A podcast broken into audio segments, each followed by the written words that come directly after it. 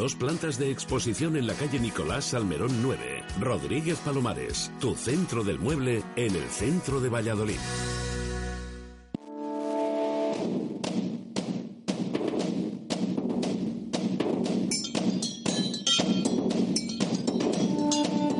Goles y gestas con Jesús Pérez Baraja y Pedro Rodríguez.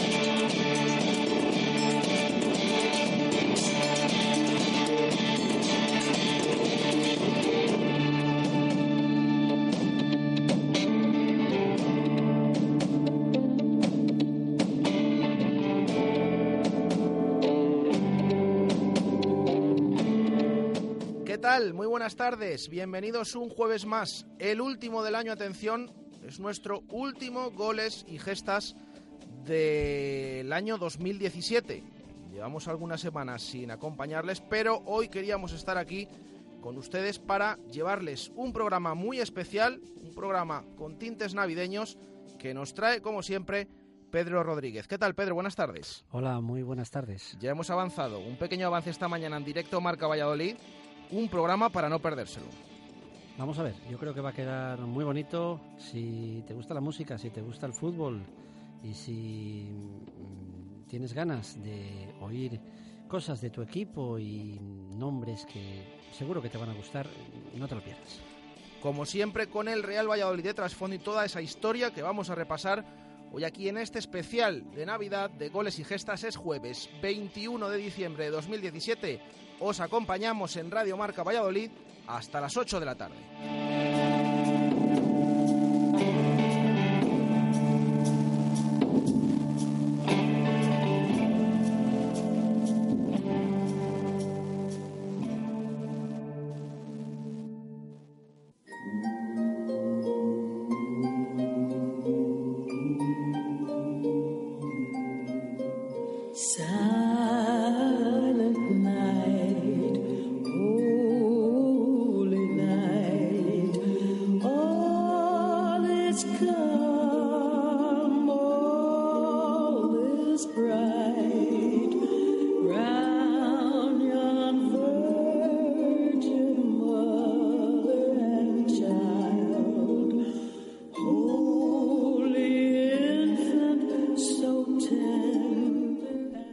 Estamos escuchando Silent Night para introducir el programa especial de hoy, Pedro. Parece que fue ayer Jesús cuando hicimos el especial de 2016. Fíjate. Sí, señor. Estábamos aquí con don Gonzalo Alonso. Y fíjate, ya se nos acaba el 2017. ¿Cómo, cómo ha pasado el año? Es increíble. El equipo sigue parecido. Sí, la verdad es que han pasado muchas cosas eh, en Sí. este 2017. Eh, si tuviéramos que resumir en, en 12, 12 palabras, 12 conceptos de, de este año, dime alguno a ver si coincide con, con los 12 que yo tengo. Bueno, siempre, yo creo que decimos, eh, hay nombres propios, evidentemente. Eh, hemos visto, por ejemplo, mm, los nombres de los entrenadores. Paco Herrera. Luis César San Pedro. También está. Ha habido mm, cambios al final de temporada. Yo creo que lo más repetido últimamente es lo de 12 Pucela, eh, la entrada de José Moro al, al Real Valladolid. Bueno, unos, unos cuantos y alguna cita, no sé si también para, para olvidar, más que para recordar. No sé, yo vi- resumiría el año en, en 12 conceptos. Paco Herrera, Raúl de Tomás, 6-2, Uf, Volar,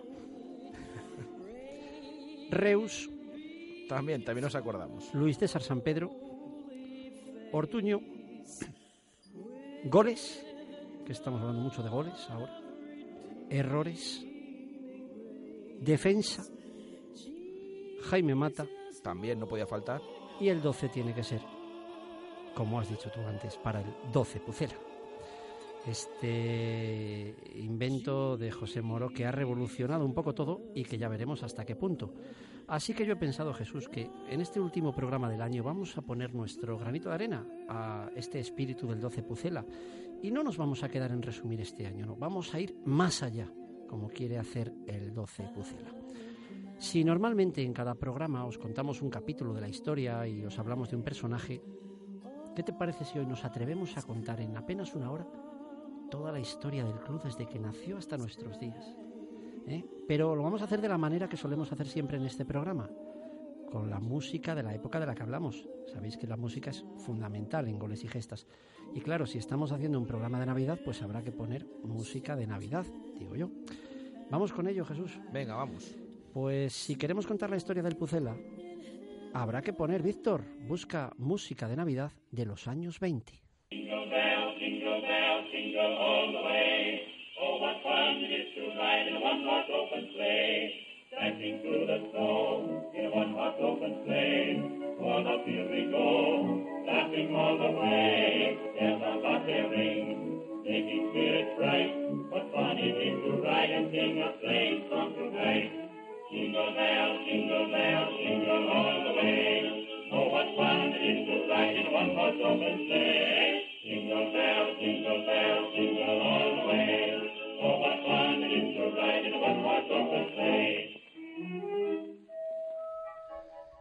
Música de la tarde, Jingle Bells, el clásico mm, de Shannon Quartet de nada más y nada menos. Fíjense dónde estamos, en qué punto, en qué punto comenzamos, 1925. Cuando sonaba esta canción, aún no existía el Real Valladolid, Jesús. Pero, sin embargo, en la ciudad mm, existía ya una activa y yo os diría casi frenética afición por el fútbol. Porque eran dos los clubes que se repartían la rivalidad. El Club Deportivo Español, que vestía camiseta azul y pantalón blanco, y jugaba en un flamante estadio en el barrio de la Victoria. Y la Real Unión Deportiva, con camiseta rojiblanca y pantalón negro, que lo hacía en un campo anexo a la Plaza de Toros. Estos dos equipos ya competían en la década de los 20 en competiciones nacionales y, por ejemplo, llegaron a participar en varias ediciones de la Copa del Rey. Ahí se enfrentaron a históricos como el Celta, Sporting de Gijón, Racing de Santander o, o la Real Sociedad. A que muchos de vosotros no sabíais que estos equipos que os acabo de decir ya jugaban en Valladolid antes de fundarse el Real Valladolid, ¿veis? Pues ya veis que, que sí, que antes del Pucela había mucho fútbol en la ciudad y una gran rivalidad entre los dos clubes. Así hasta 1928, cuando las directivas de ambos equipos se decidieron a fundar y fusionarse en un nuevo club. Y así, en el número 4 del Duque de la Victoria, un 20 de junio de 1928, nació el Real Valladolid, que en vez de mudarse al flamante y posteriormente derruido Estadio de la Victoria, decidió tomar como campo de juego el de la Unión. Y allí, con la Plaza de Toros de fondo, se vistieron la blanquivioleta por primera vez Arana, Chuchipombo, Martín, Orue, Sarralde, Echeverría, Montalbán, Perico San Miguel, Sainz, Sierra y Pablo López.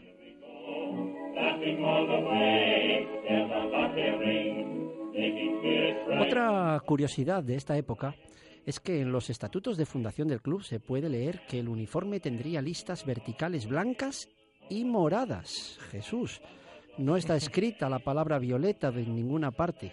Aunque bueno, este debate entre el violeta y el morado lo vamos a dejar para otro día.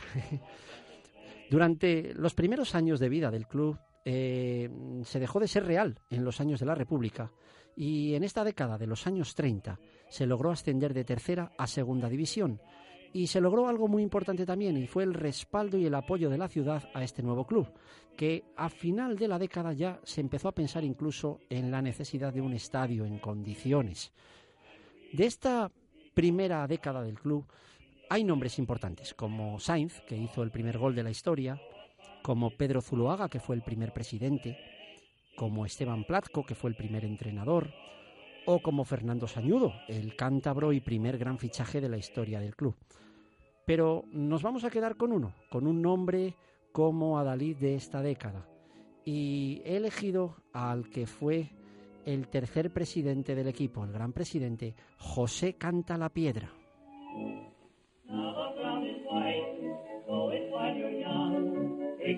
José Canta la Piedra fue, como os he dicho, el tercer presidente del club desde el año 1930 hasta 1944.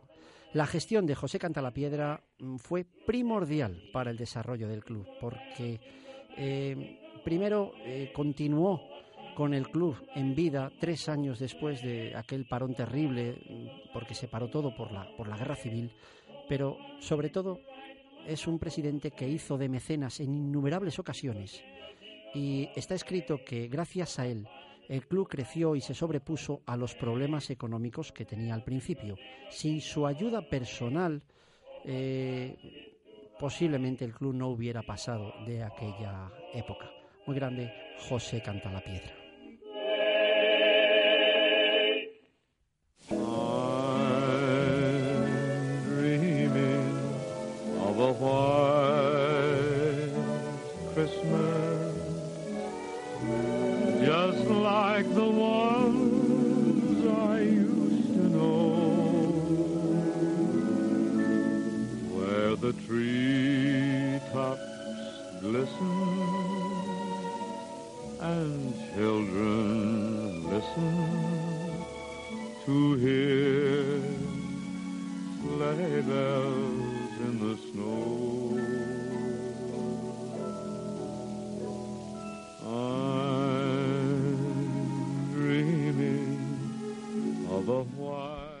Segunda parada de la máquina del tiempo de goles y gestas. En este especial navideño nos vamos a la década de los 40 escuchando White Christmas de Bing Crosby, Pedro.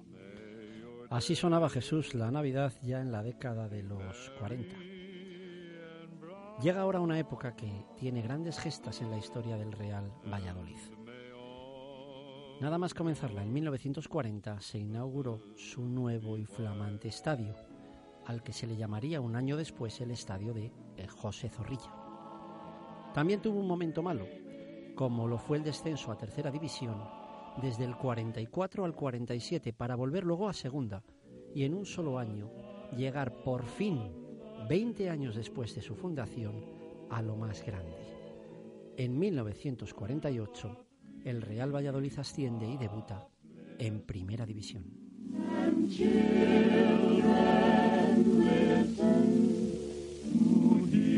Son momentos de euforia en la ciudad, de pasión por su equipo de fútbol que solo un año después llegó a toda una final de Copa que llevó a miles de vallisoletanos a las gradas de Chamartín. Entre ellos estaba mi padre, que me cuenta con orgullo cómo el Pucela perdió aquella final de manera grande y heroica ante un gran Athletic de Bilbao, del gran Telmo Zarra, que nos tumbó con tres goles en la prórroga. Pero el Pucela, aquel equipo que solo llevaba dos años en primera, se ganó aquella noche el respeto a nivel nacional como club por, por los valores y por la deportividad que siempre exhibía.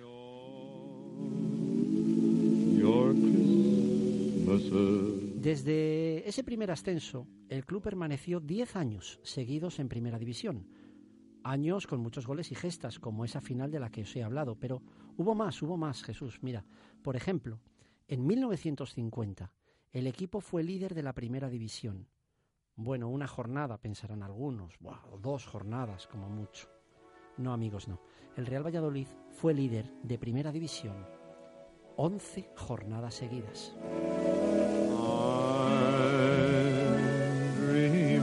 Más gestas de esta década fue proclamarse también de campeón de aquella competición que era la Copa Federación, que aunque era una competición que jugaban todos los equipos, nunca se consideró título oficial como tal. Pero otro de los momentos marcados para la historia del club también está en esta década. Es en 1951 cuando en la convocatoria de la selección española hay nada más y nada menos que siete, repito, siete jugadores del Real Valladolid.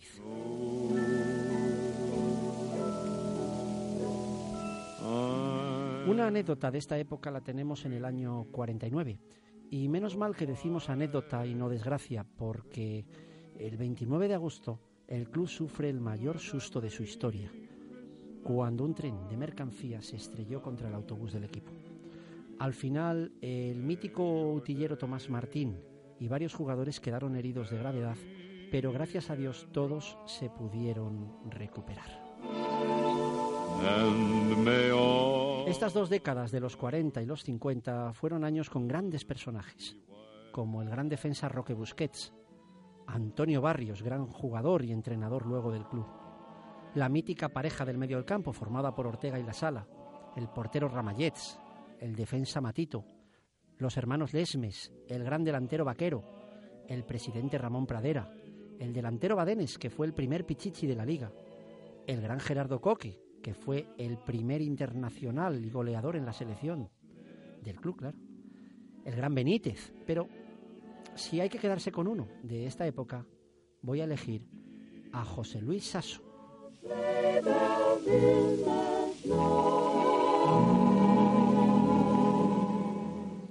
Sasso ha sido todo en el Real Valladolid y su figura es imprescindible para conocer el club. Eh, Primero fue un gran portero que vino del Atlético Aviación, que así se llamaba antes el Atlético de Madrid. Allí había llegado de- del eterno rival del Real Madrid. Y estuvo aquí 10 años y vino para quedarse, porque después fue luego entrenador en varias ocasiones. Eh, por ejemplo, entre ellas figura un ascenso en la década de los 50, fue el único año en el que no estuvimos en primera.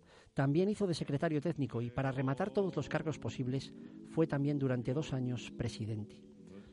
Como entrenador os voy a contar dos anécdotas de Sasso. La primera, que fue el primer entrenador en España que tuvo un preparador físico, el italiano Gian Battista Mova. El Real Valladolid fue el primer equipo en España que tuvo un preparador físico y fue gracias a Sasso. Y la segunda anécdota fue que él mismo fichaba a los jugadores y en una ocasión se fue a Sudamérica y se vino con cinco jugadores, muchos de los cuales triunfaron como Benítez, que luego fue una figura en el Barcelona, Aramendi o el Cacho Enderiz.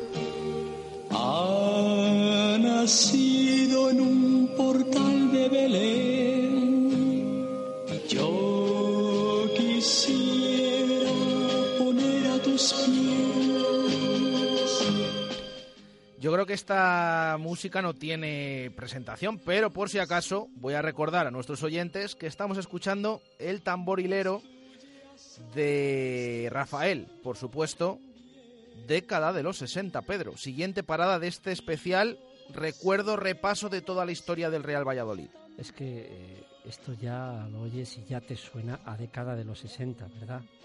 Increíble, el gran Rafael. Este tema en concreto creo que es del año 1965. Y si los 50, como os he contado, fueron fue una década brillante, la década de los 60 es una época gris para el Real Valladolid. Es una década que, aun siendo gris, fíjate, empieza de forma brillante, inmaculada, impresionante porque en la temporada 62-63 no es que sea buena, sino que os hablo de la mejor temporada de la historia del club. Ese año el equipo termina cuarto clasificado en primera, pero fíjate lo que es la vida de un éxito tan grande, se desciende al año siguiente a segunda y de ahí ya no pudimos salir. En el 68 estuvimos a punto de ascender de nuevo, pero la Real Sociedad nos ganó la promoción y, bueno, eh, dos años más tarde el gris se convierte en negro.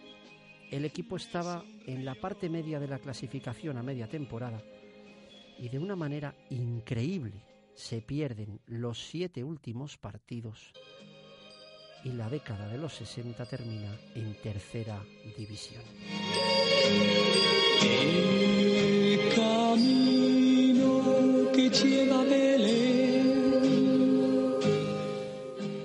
De esta época triste, si os cuento una anécdota, pues tiene que ser triste también.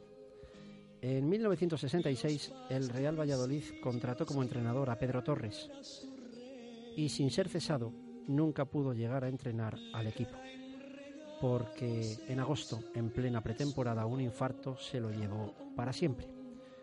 Nuestro recuerdo para él, porque también él es historia del Real Valladolid. Ha nacido en un portal de Belén. Pese al gris de esta década, hay nombres importantes como el defensa recientemente fallecido Sanchís, el delantero José Antonio Tejedor, los centrocampistas Astraín y Lizarralde, el portero Calvo, el delantero Lorenzo o, por ejemplo, el mítico a posteriori Fernando Redondo.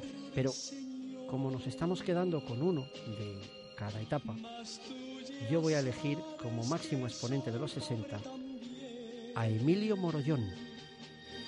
Y no poseo más que un viejo tambor. Morollón fue un extraordinario delantero que estuvo seis años en el club. Entonces al equipo la afición le puso el mote del equipo de los monaguillos. Porque, ¿sabes por qué se les llamaba así, Jesús? Por lo- Dímelo, dímelo. por los jovencitos que eran. Era, había, suena- había muchos jovencitos, lo contamos alguna vez. Eso ¿verdad? es, claro. Al final muchas eh, historias. Ahora estamos haciendo un, un pequeño repaso de, De todas todo, ellas. ¿verdad? Pero de todos hemos tenido, es raro que no hayamos hablado en profundidad de alguno de los que os estamos contando. Bueno, pues Morollón fue un portentoso delantero que metió tantos goles que le llevó a lo más alto. A día de hoy y a unos días de pasar a 2018, Morollón, con unas cifras que bailan entre los 92 y los 96 goles, es el máximo goleador del Real Valladolid. Cuando Dios me vio tocando ante me.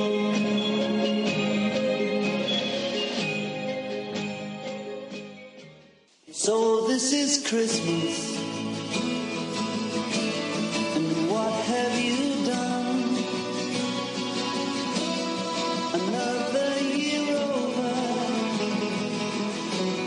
And you won't just begun.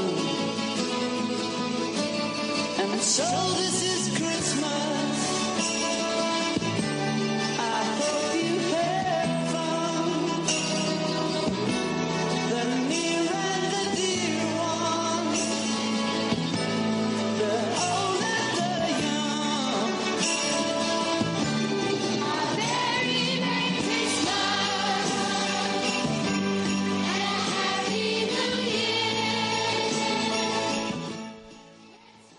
Presentamos ya, avanzamos la década de los 70 con esta canción, So This Is Christmas, del gran John Lennon, Pedro.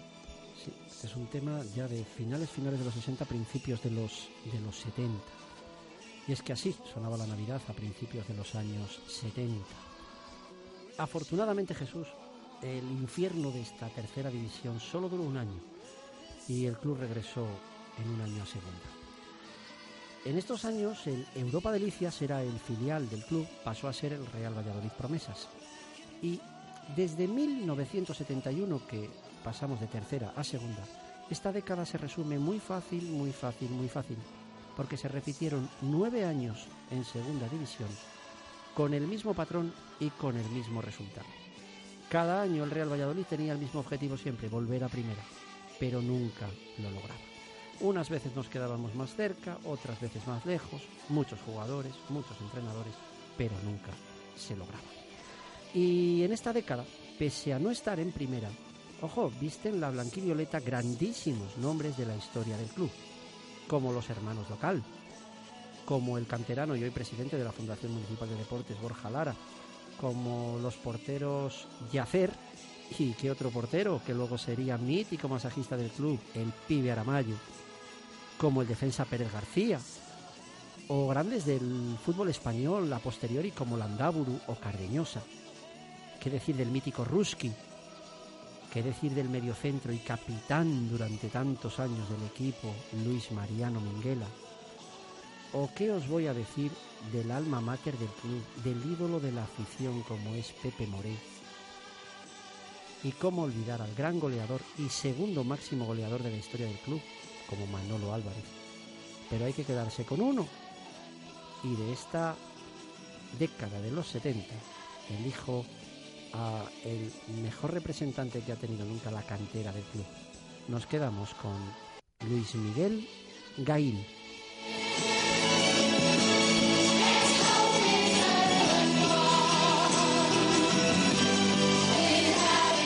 En el año 77, Gail se convirtió en el jugador más joven de la cantera en debutar con el primer equipo, con tan solo 16 años. Desde ese momento, Gail pasó a ser un referente en la historia del club y en este club sería pieza insustituible durante nueve años. Empezó de delantero, bajó a media punta, siguió bajando a medio centro, luego medio centro defensivo y acabó más abajo como gran central. Y sin embargo, está en lo más alto en su récord y en el recuerdo que toda la afición guarda de él.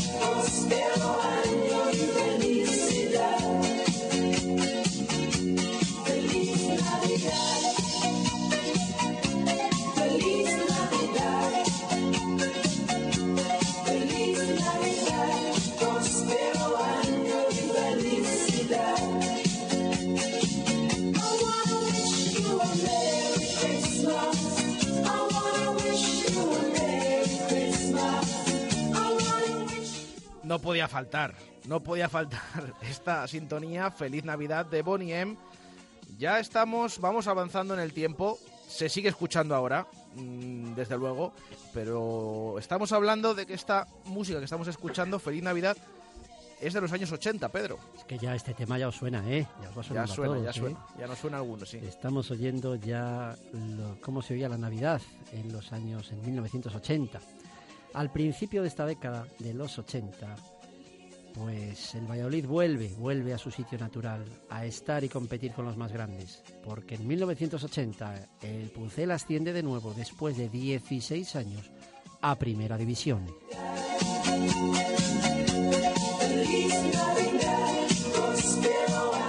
Y el ascenso del equipo coincidió en el tiempo con la designación del Mundial para España y a Valladolid le dieron la posibilidad de ser sede. De manera que se puso todo el mundo de acuerdo para que Valladolid tuviera un nuevo estadio, que por otra parte era algo obligado para obtener la plaza del Mundial, puesto que la FIFA no aceptaba ya el Vetusto Zorrilla como sede. No convenció a todos su lugar de emplazamiento, siempre fue algo polémico, pero era una obra imparable que se inauguró en 1981. Eh, fue el Athletic de Bilbao, el rival de la mágica noche de la inauguración del estadio. Y si Gail había marcado el último gol del viejo estadio, en aquel abarrotado nuevo José Zorrilla, cómo no, fue otro de la casa, como Jorge Alonso, el que inauguró el marcador para siempre. A las órdenes de Paquito se consiguió ese primer año una tranquila permanencia en primera y durante las siguientes temporadas ya se luchaba siempre por lo mismo, por no descender. Y se sufría, y se sufría, y se sufría, pero se conseguía.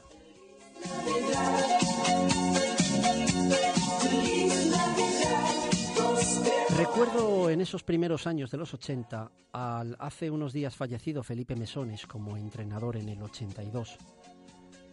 Seguro que, como muchos de vosotros, recuerdo al gran loco Fenoy en la portería, a Gilberto como central, al incombustible Pepín en el centro del campo, a Jorge en la media punta y a otra figura de la historia del club como Antonio Santos como auténtico jefe de todos en el campo. Pero si de estos años me tengo que quedar con un nombre, elijo en esta ocasión a un presidente. Me quedo sin duda con Gonzalo Alonso.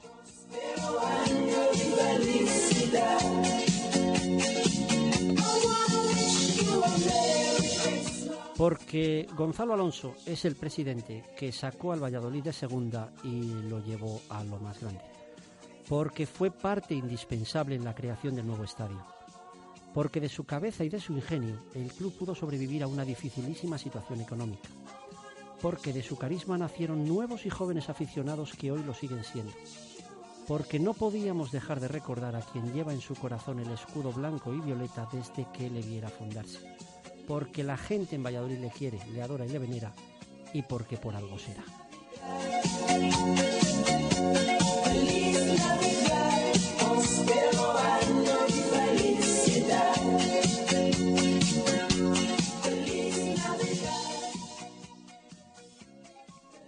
Bueno, Pedro, eh, ya hemos repasado unos cuantos momentos de la historia del Real Valladolid. Yo creo que vamos a por un respiro, ¿no?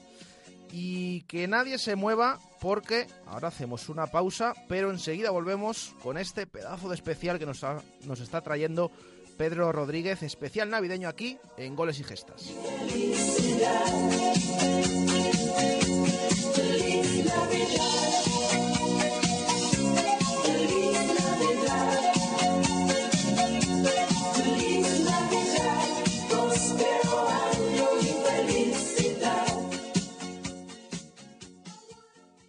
Radio Marca Valladolid, 101.5 FM, app y radiomarcavalladolid.com. ¿Tienes una casa nueva o vas a reformar la tuya?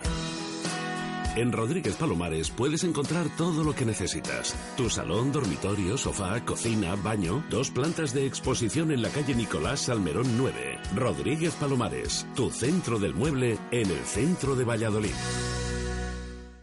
Llega el frío. En Talleres Santa Fe revisaremos a fondo los elementos de seguridad más importantes para que su automóvil esté listo para soportar las condiciones más extremas y así viajar más seguro. Desde Talleres Santa Fe les deseamos unas felices fiestas. Y además queremos celebrar que hemos vuelto a recibir el prestigioso Europremium 2017, un reconocimiento a la excelencia en la atención al cliente y en el servicio postventa multimarca. Talleres Santa Fe, Portillo Balboa 36 o santafetalleres.es. Mundo Industria, con más de 20 años de experiencia. Aportamos a nuestros clientes productos de primera línea en suministros industriales y de ferretería para profesionales o particulares. Somos especialistas en soportación, fijación y perforación. Venga a Mundo Industria y le daremos asesoramiento técnico y soluciones profesionales. Mundo Industria, en calle Aluminio 20, en el polígono de San Cristóbal, en www.mundoindustria.com o en el teléfono 983 20 50 88. Mundo Industria, tu suministro de confianza. Easy Rider, servicio oficial Ducati. Easy Rider es Ducati en Valladolid. Easy Rider, mil metros cuadrados de instalaciones a tu servicio, disponiendo de toda la herramienta, maquinaria y tecnología para mantener, reparar y transformar tu motor. Easy Rider es Ducati en Valladolid. Easy Rider, estamos en carretera Danero Gijón, kilómetro 196, enfrente de Equinoccio o en easyrider.es. Easy Rider, especialistas en Harley Davidson. Joma Valladolid ya es una realidad. Si no conoces la única tienda oficial Joma de nuestra ciudad, esta es tu oportunidad. Acércate, hazte socio del Club Joma y tendrás un 10% de descuento en tus compras y muchas más ventajas adicionales. Además, durante este mes entrarás en el sorteo de un chándal Joma. Disfruta de la primera marca deportiva española, Joma Valladolid, Panaderos 4. Entrena tu libertad. A ver, un vehículo. Un vehículo. De sustitución. De sustitución. Gratis. Gra, gra- Gratis. gratis. Un vehículo de sustitución gratis. Un vehículo de sustitución gratis. Todo lo nuevo y revolucionario cuesta un poco al principio, pero ya está. Ahora en Ford, por cualquier operación de mantenimiento, te dejamos un Ford Kuga de sustitución para que nada te pare. For Autofor, carretera Danero Gijón 810, tu concesionario oficial en Valladolid y provincia. Radio Marca Valladolid, 101.5 FM, app y radiomarcavalladolid.com. Goles y gestas, con Jesús Pérez Baraja y Pedro Rodríguez.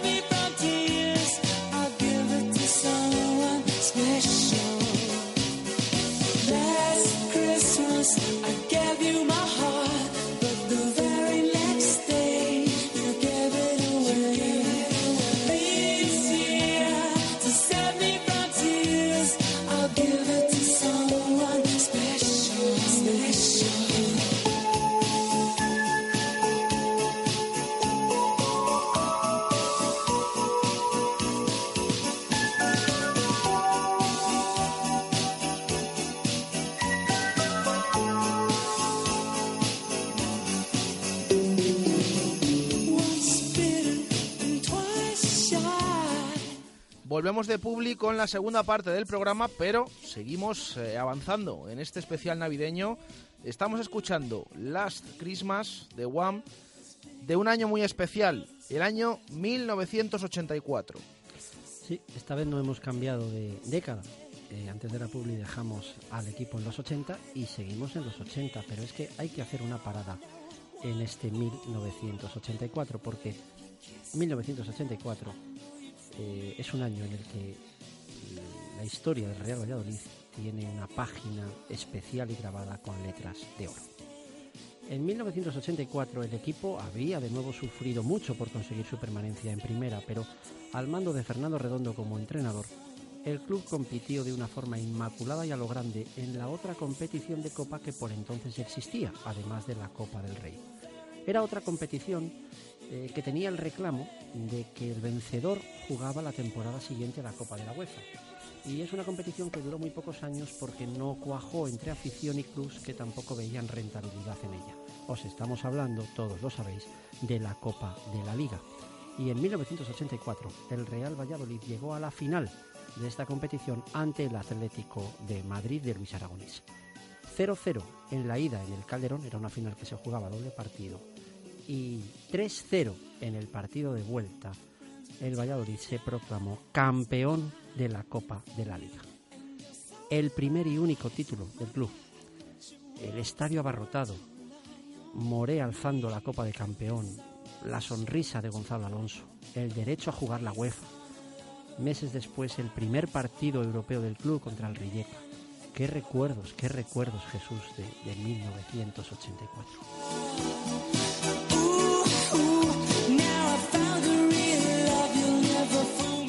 En esos recuerdos aparecen muchos de los jugadores nombrados anteriormente y otros que se habían incorporado al club, como el Polilla da Silva, que llegó a ser el segundo y último pichichi de la liga en la historia del club, o como el gran Paco Fortes, que como suplente revolucionaba todos los partidos, o como el malogrado Manolo Peña, o posiblemente el mejor jugador que haya salido de la cantera del Real Valladolid en toda su historia, como fue Eusebio Sacristán.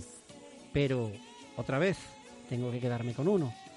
Y mi representante elegido como esta figura del Valladolid campeón europeo, me quedo con el Pato Yáñez.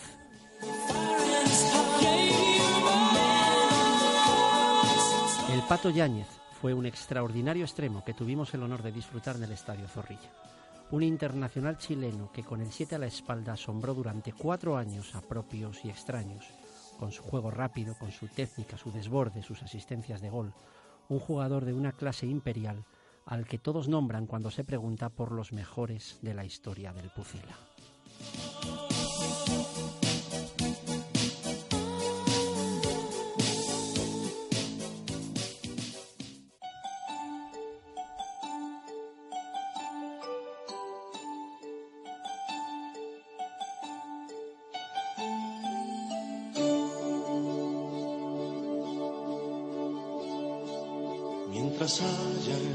Tierra un niño feliz, mientras haya una hoguera para compartir, mientras haya unas manos que trabajen en paz, mientras brille una estrella, habrá Navidad, Navidad, Navidad, en la nieve y la arena, Navidad, Navidad en la tierra y el mar. Navidad, Navidad, en la nieve y la arena. Bueno, aquí, ¿cómo se está viviendo esta canción aquí en el estudio de Radio Marca Valladolid? Estamos escuchando a José Luis Perales y esta canción que es escueto el título, Navidad, Pedro. Nos faltan los mecheros, como no se puede fumar ahora, no tenemos mecheros, es lo único que nos falta. Seguimos avanzando, Jesús. Esta ya es la Navidad de los 90. Este tema de José Luis Perales es de 1989, ya al principio de la década de los 90. Desde que habíamos sido campeones en el 84, el club siguió año tras año igual, siempre sufriendo, pero siempre en primera. Es una época de cambios porque en estos años se van muchos nombres históricos del club, unos traspasados y otros retirados del fútbol. En aquellos años nos emocionaban las cabalgadas por banda de cuaresma, la lucha de, dos que se fueron de esta vida demasiado pronto, como Manolo Peña y Enrique Moreno. Nos asombraban los regates de Onésimo, los goles de Fonseca. Nos sorprendimos con la calidad de un jovencísimo Fernando Hierro. Nos impresionaban los trayazos de Aravena. Nos ilusionamos con los regates de Janko Jankovic o las paradas de Ravnik. Nos quedamos con ganas de ver de verdad la magia del mágico González. Pero no es difícil en esta década elegir un nombre por encima de todos. El fútbol en Valladolid tomó otro camino y otra dimensión, tanto deportiva como social, cuando apareció, pónganse ustedes de pie, Vicente Cantatore. En la tierra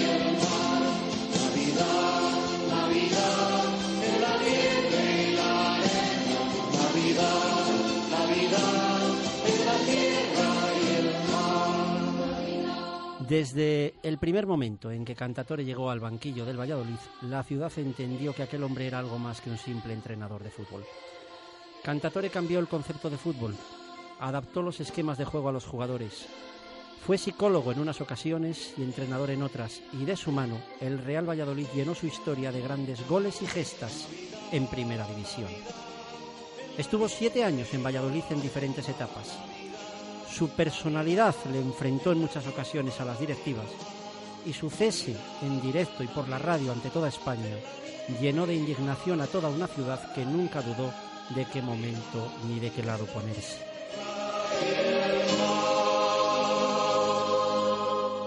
Entre las tres gestas más grandes que quiero resumir de Vicente Cantatore estarían la primera, la temporada 88-89, cuando dejó sexto clasificado al equipo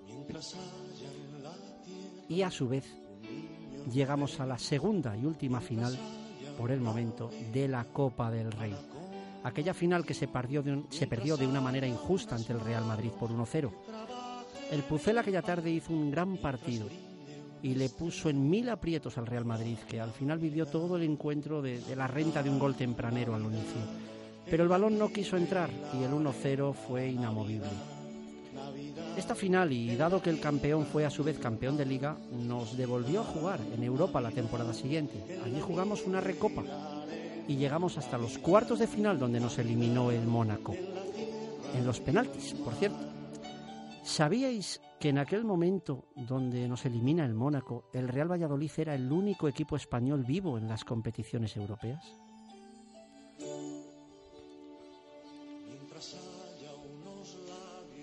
La segunda gran gesta de Cantatore, su llegada en la segunda etapa a un equipo que había descendido el año antes a segunda, pero en los despachos nos ascendieron días antes de comenzar la, la temporada. Sustituyó a un jovencísimo Rafa Benítez e hizo revivir a un equipo hundido en la clasificación y sin apenas esperanza de salvación. Pues fue llegar Cantatore y se remontó de una manera increíble hasta lograr la permanencia.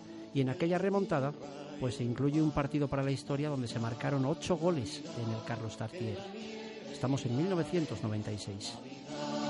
Navidad en la tierra Y la tercera ocurrió al año siguiente, cuando dejó al equipo séptimo clasificado y eso dio de nuevo plaza para jugar por segunda vez la Copa de la UEFA, de la que nos eliminaría el Spartak de Moscú. Habría una cuarta gesta y esa es la eterna, la del recuerdo y el cariño que le hizo ser un auténtico ídolo eh, en la ciudad. Qué grande, qué grande. Vicente Cantatore.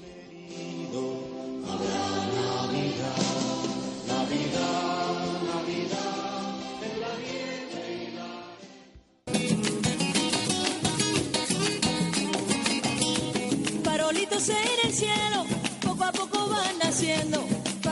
En el cielo, poco a poco van naciendo. Como nace el sentimiento por las calles de mi pueblo. Como nace el sentimiento por las calles de mi pueblo. Corazón que canta, corazón que sueña, lleno de esperanza. En la noche buena ya se escucha la tambora, repicando de alegría. Ya se escucha la tambora,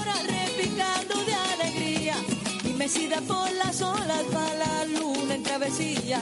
Inmensida por las olas va la luna en travesía. Corazón que canta, corazón que sueña, lleno de esperanza y hombre en la noche buena. Cambiamos eh, totalmente de registro. Este ritmo, farolitos de Gloria Estefan. Estamos ya, como les hemos introducido antes, en la década de los 90, Pedro. Sí, esto sonaba en la misma década un poquito de la que os estoy hablando, la que os he hablado de Cantatore, porque os voy a hablar ahora de lo que sucede un poco entre la primera y la segunda etapa de Cantatore. En esa etapa, entre sus primeros años y su vuelta, se descendió un solo año a segunda. Grande, grande, Felipe Mesones. Pero lo que son las cosas a veces, Jesús, aquel descenso, lejos de ser perjudicial para el club, acabó en una gran comunión entre ciudad y equipo con un tren a rebosar lleno de aficionados que vinieron exultantes de Palamos. Corazón que sueña, lleno de esperanza. Antes había llegado Maturana y sus colombianos. Todos lo recuerdan, ¿verdad? Valderrama, Leonel señor. Álvarez e Higuita. Aquello fue un intento de algo que quedó en nada. Y por momentos el club se tamboleó, se tambaleó de manera muy, muy peligrosa por una dificilísima situación económica a la que nos había llevado gastar mucho más de lo que se ingresaba. La teoría decía que el futuro y la viabilidad del club debían ir de la mano del Real Valladolid Promesas, que en estos años acababa también de ascender por primera vez en su historia a Segunda División B.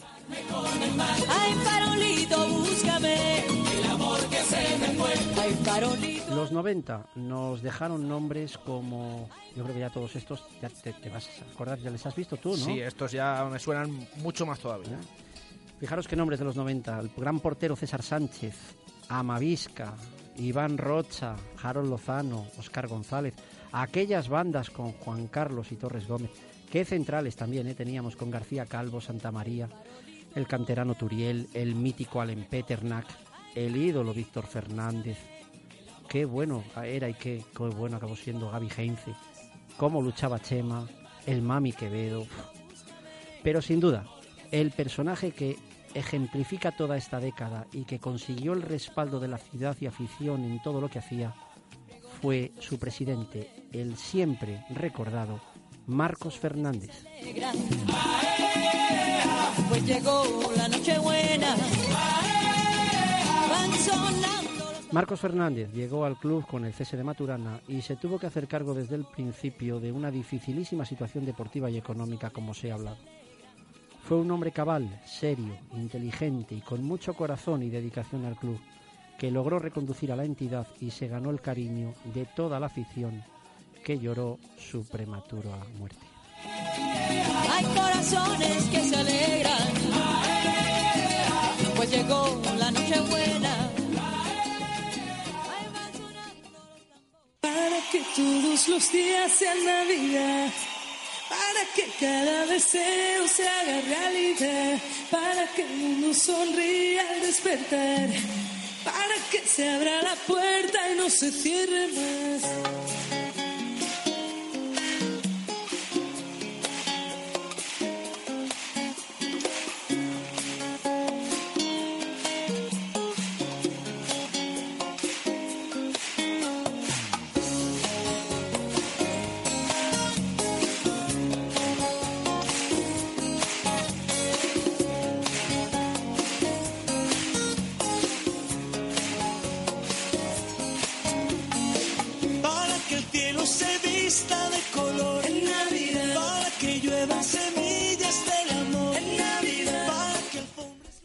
No podía faltar también Rosana y esta clásica canción de En Navidad, que ya, como decimos ya, son épocas que nos van sonando y personajes que nos van sonando mucho más.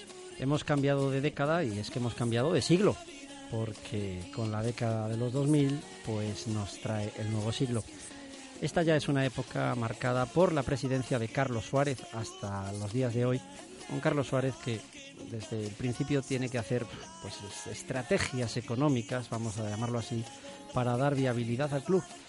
Y todo ello siempre luchando contra la presión de una ciudad que, que no quiere ver al club por debajo de donde eh, su historia le tenía acostumbrado. Y después de estar 22 de los últimos 23 años seguidos en Primera División, el club desciende de nuevo para quedarse varios años en Segunda.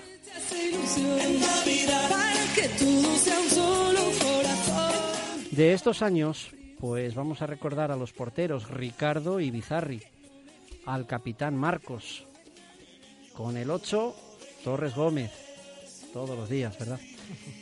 Ay, cómo llegaba a portería desde el medio del campo Fernando.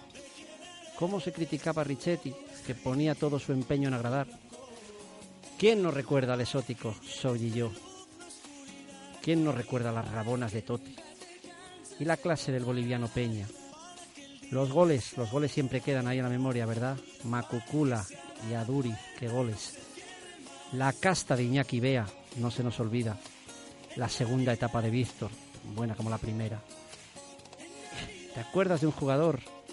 Solo le hacían falta siete segundos para meter un gol, Jesús. Qué grande. Qué grande, Joseba Llorente. Y me acuerdo ahora también de un portero que, pese a estar cuatro años, nunca jugó un partido.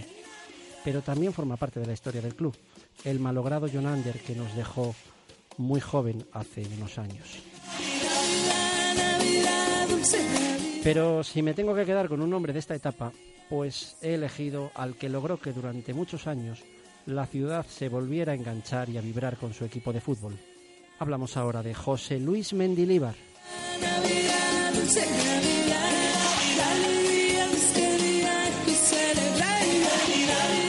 Desde que Mendilíbar llegó a Valladolid, hizo siempre un equipo con los valores y virtudes que a todo aficionado de Zorrilla le gusta ver.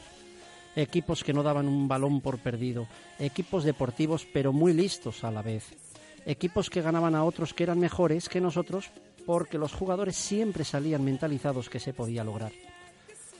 La reacción de la ciudad ante el cese años después de su llegada, ante el cese del que nos llevó a lo más alto, aquella reacción fue el mejor ejemplo del cariño que en Valladolid se le profesa. Aún hoy, cuando el aficionado ve que el equipo no corre lo suficiente, recuerda aquello de que si no corremos somos caca de la vaca. La alegría de este día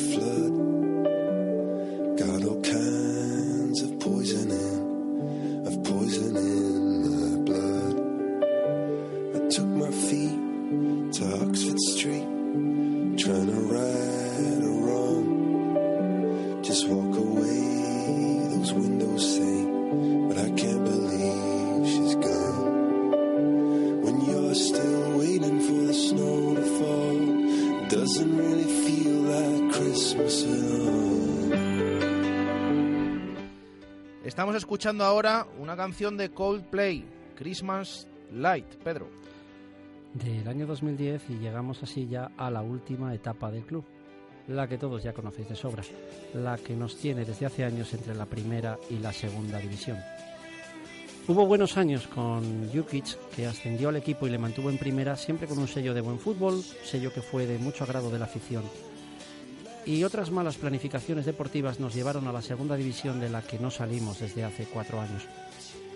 En estos últimos años, pues hemos podido disfrutar con la pareja de centrales que formaban Rueda y Valiente, la aportación siempre importante de Javi Baraja, el juego, el saber estar, la inteligencia, grande Álvaro Rubio, con el bravo Sisi, con los goles de Javi Guerra.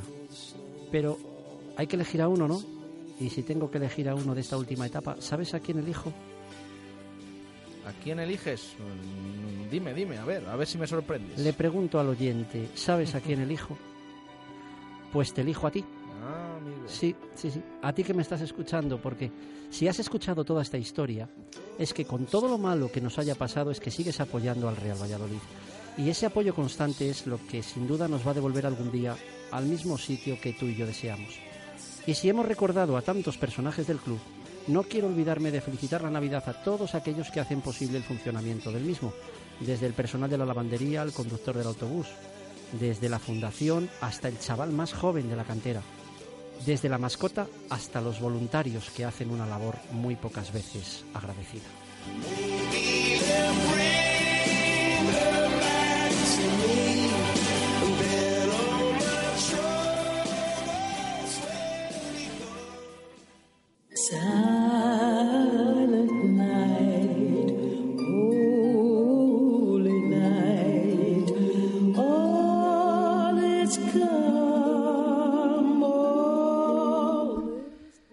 Pues eh, hasta aquí todo este repaso, Pedro, que ha dado para mucho. Espero, espero que, que os haya gustado la historia que os he contado. Si la historia la has escuchado bien, sabrás quién fue el primer internacional del Real Valladolid, o cuántas jornadas consecutivas fuimos líderes de primera, cuántas finales de Copa hemos jugado, quién es el máximo goleador de la historia, o cuántos años tenía Gail cuando debutó con el primer equipo. Si no te sabes las respuestas, puedes volver a escuchar el programa en nuestra APP. A través de las canciones de Navidad de las distintas épocas hemos tratado de contaros 89 años de historia en apenas una hora. Pero también soy muy consciente de que la Navidad no es para todos una fecha idílica y deseada. Sé que para muchos la Navidad son días difíciles, días de recuerdos de seres queridos que ya no están, días donde no se encuentra la supuesta felicidad del momento. Pero al final la vida es igual que la historia que os he contado. Momentos muy buenos, buenos, momentos malos y muy malos. Y como habéis comprobado en esta larga historia, de los momentos malos también se sale como salió el Real Valladolid. Hasta pronto. Aupa Pucela. Feliz Navidad. Y sobre todo para todos, mucha, pero que mucha salud.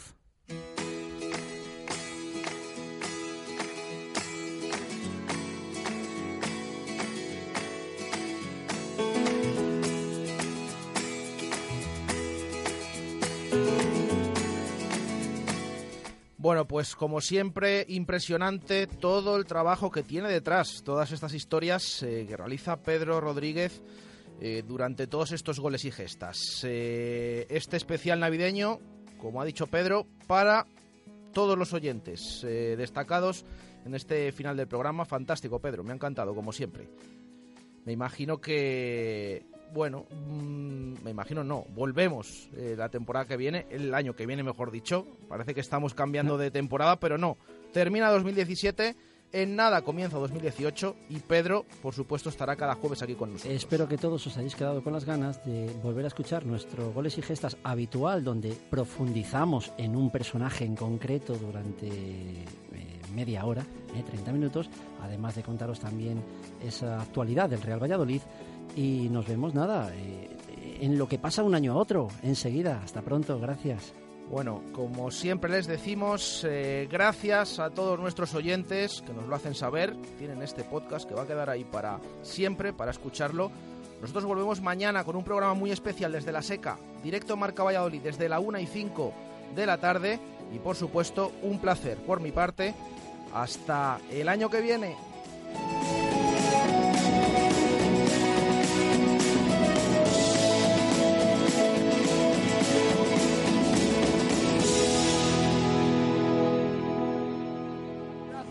que acoge el escenario de cosas imposibles, remontadas y cosas alucinantes que han pasado en esta Euroliga. Y si no, que se lo pregunten al Barcelona de Sid